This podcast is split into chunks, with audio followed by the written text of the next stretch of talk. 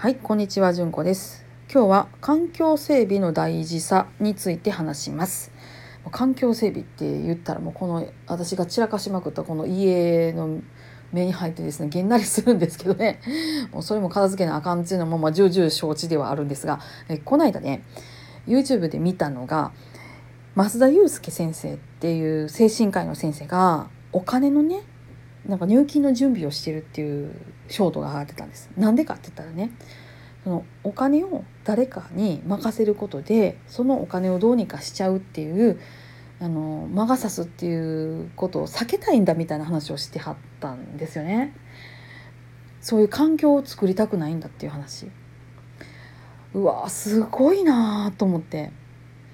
なんかその環境で防げるものがあるんだったら防いじゃおうっていうことを言語化されてるのがほんとすごいなと思ってなんか胸キュンときたんですよ。このね環境で何かをその防ぐっていうのって一番今思ってるのが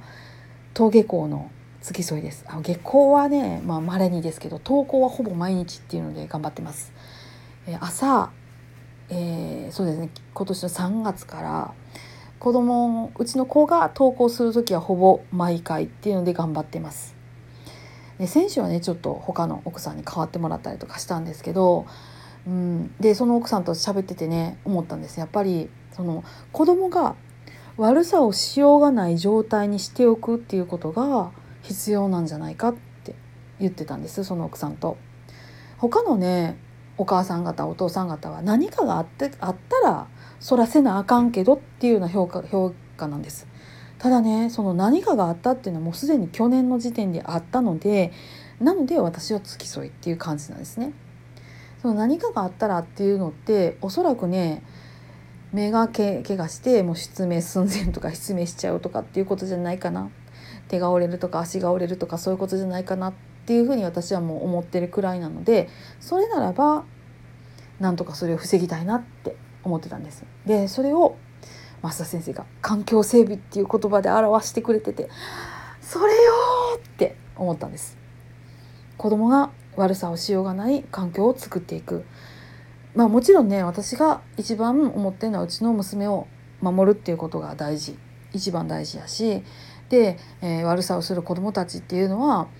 うん、なんかそんなん僕らのせいじゃないもう悪くない別にそのやる気がないっていう感じやからやる気がない人っていうのに私は何をすることもできないし難しいなとは思うんだけど環境を何とかしていくっていうので防げるものがあるのならやっていこうじゃないかっていう気合が入りました。そして思い出したのが私たちの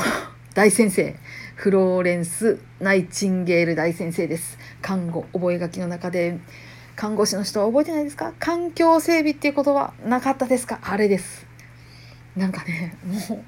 全部つながってるやんって感じでもう環境を整備していくことっていうの大事やなっていうのがめっちゃ腑に落ちたということでまた明日からも気合入れてやっていこうと思っています。っていう話でした。はい。